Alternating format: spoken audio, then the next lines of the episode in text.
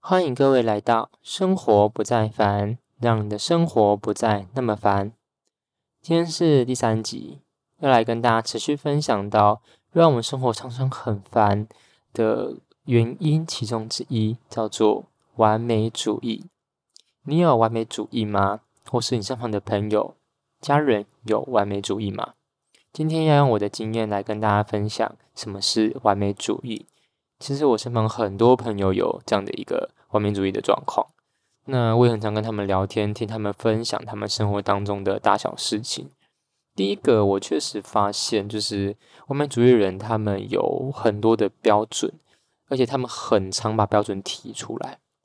这些标准可能来自他们自己给自己的，或是家人朋友，或是社会体制下面给他们的。这标准其实某方面来说是蛮好的。因为可以让他们的生活啊、工作有一些依循的标准，而且不会让他们随随便便。但是有一些的标准，有时候已经超过了他们的能力所及，甚至到一个不合理的状况，但他们仍旧想要去做，他们仍旧放不下，就造成他们很烦、很焦虑、很负面、很想要抱怨。嗯，当我面对这些人的时候，我也常跟他们说。就是做的开心比较重要，或者我跟他们说标准太高了，就试着放下来，放轻松等等的。当我跟他们这样讲，他们也不是听不懂，但是他们就是做不到，他们就觉得标准就是要到，或者就会觉得你讲这个话，我我我我也会对自己自己讲，可是没有什么用。后来我才渐渐的发现，就是完美主义不是要达到或达不到标准的问题而已，它其实很多时候。都跟我们过去的成长背景、过去的事情有很大的关联，甚至跟整个社会体制下面给我们的价值信念分不了关系。所以今天要跟大家分享，到底什么是完美主义？其实完美主义分成两个比较大的族群。第一个人，第一种呢，就是它比较像是一种追求完美的性格，我们的里面可能有一个渴望，想要不断的更好。这样的一个倾向，其实大多时候是蛮好的。就像我刚刚讲的，它不让我们做事随随便便，它可能很多时候会有很强烈的一个动机，让我们去努力达成我们要做的目标，不会很轻易的妥协或是放弃。但是这样的一个完美主义，如果太多的时候，或是它复制到我们很多大大小小事情的时候，它会造成我们生活当中的压力。为什么？因为追求完美，必定要付上代价。所以可能会牺牲掉我们的时间，牺牲掉做事的效率，或是牺牲掉一些主观的幸福感受。所以问这种人啊，问他说做得好跟做得开心，他可能都会选做得好，而且他可能会觉得做得开心没有那么的重要，他可能会排到比较后面。所以久而久之，可能就会有很大的压力，可能在工作、在生活也不会那么容易有开心的感受。第二种完美主义，它比较不像是追求完美，它比较像是一种对错误的规避，对于犯错啊、失败、失误，哪怕是一点小瑕疵，都是零容忍。那这种人，他完美主义的动机不是追求完美，这种他动机比较像是害怕、恐惧。那这种人在做事时，就是更容易有负面的情绪，更容易有烦躁，因为会小心翼翼，会很害怕犯错。好，那不管是第一种或是第二种，其实这些完美主义，我跟一些人聊天，我发现有一些特别共同的一些的原因。第一个，我觉得可能跟我们过去的失败、挫败的经验有很大的关系。其实人有失败很正常，但是有些失败，它可能造成我们心里很大的创伤，是我们不曾去可能看见或是和解的事情。那些的失败可能造成很大的损失，或是有些人当时对你的反应让你很错愕，让你有很难忘或是很不舒服的回忆。那这些东西如果常常出现的时候，或是我们不曾去面对正视的时候，我们就容易有完美主义。当我们面对同样的事情或是人的时候，我们会想要追求好，因为我们害怕再一次掉到失败的经验的当中。第二种人就是可能在过去幼年的阶段，可能缺乏的很深的认同感或是肯定的安全的感受。幼年可能在幼稚园到国小这个阶段，不管在学校老师、同学，或是甚至在家庭的当中，我们都很想要有认同这件事情、认可这件事情。曾经我跟一个朋友在聊天，我就发现他做每个工作，或是做每一件事情，他都想要追求别人的好，他都要别人说这件事做得好，那件事做得好，他才觉得是好。我就问他说：“为什么你会觉得别人认同感这么重要？”他说：“没有办法，认同感不就是第一优先吗？”后来才发现，哦，其实有些人真的因为从小对于认同这件事情有很大的缺乏的感受。我觉得特别在华人的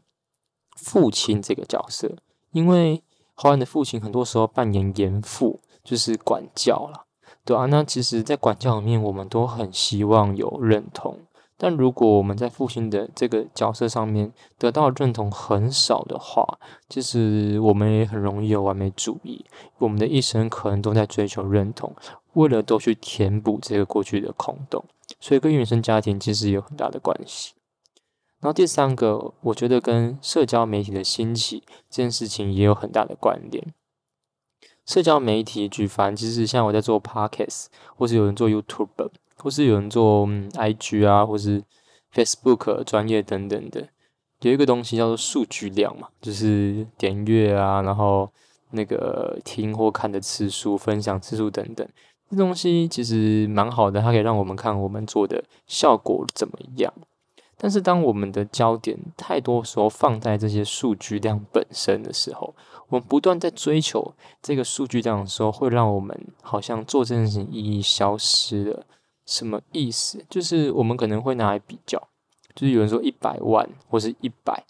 一百万跟一百个点阅率哪一个比较好？其实这个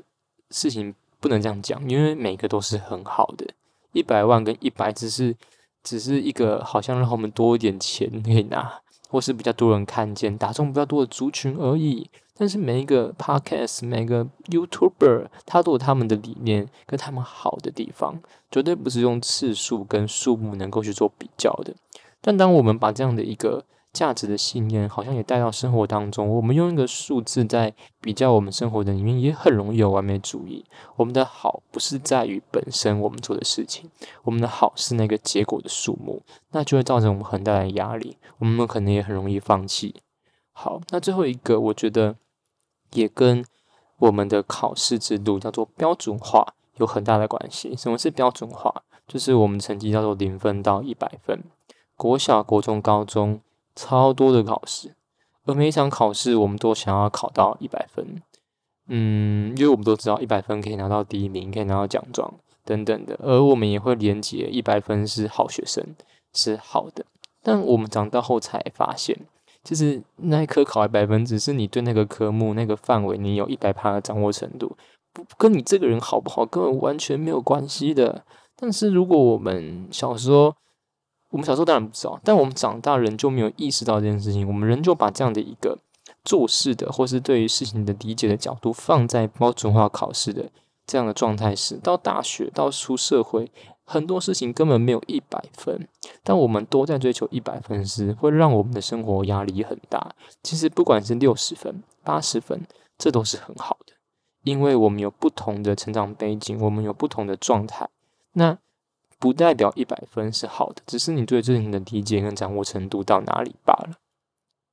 好，那今天我就分享标准化，诶，不是，今天就分享完美主义。到这边，那最后呢，有一些小小的建议要给这些完美主义的人。第一个呢，我觉得一定要有自己的休闲或是休息的时候，就是不仅是不做工作，其实也要让自己的心情还有你的脑袋要放轻松。可能可以去一趟旅行，看场电影，或是做喜欢的事情。因为平时实在是太紧绷了，要让自己的橡皮筋能够再一次的松弛下来。那第二个呢，是要再一次找到你做事情，或是你完美主义的那一件事情，你的初衷是什么？我相信做很多事情，你的初衷其实你已经忘记了。能够再一次的拾回你的初衷，找到做开心的原因，你就能够在完美主义当中不会那么烦，就能够开始享受你在追求完美这件事上。那最后呢，也要鼓励我们每一个人，其实做好每件事是很重要的。但我们都可以选择休息，因为人会累，我们是一条橡皮筋，我们也需要常常的放松自己，让自己能够更好的有下一次出发。所以，我们尽力活好的每一天，但我们也可以有失败的权利。所以，不要害怕失败，让自己能够走在更稳健的道路上面，让完美主义不再成为你生活烦的原因。谢谢你的收听，生活不再烦，按下订阅，持续追踪更多的内容哦。我们下回再见，拜拜。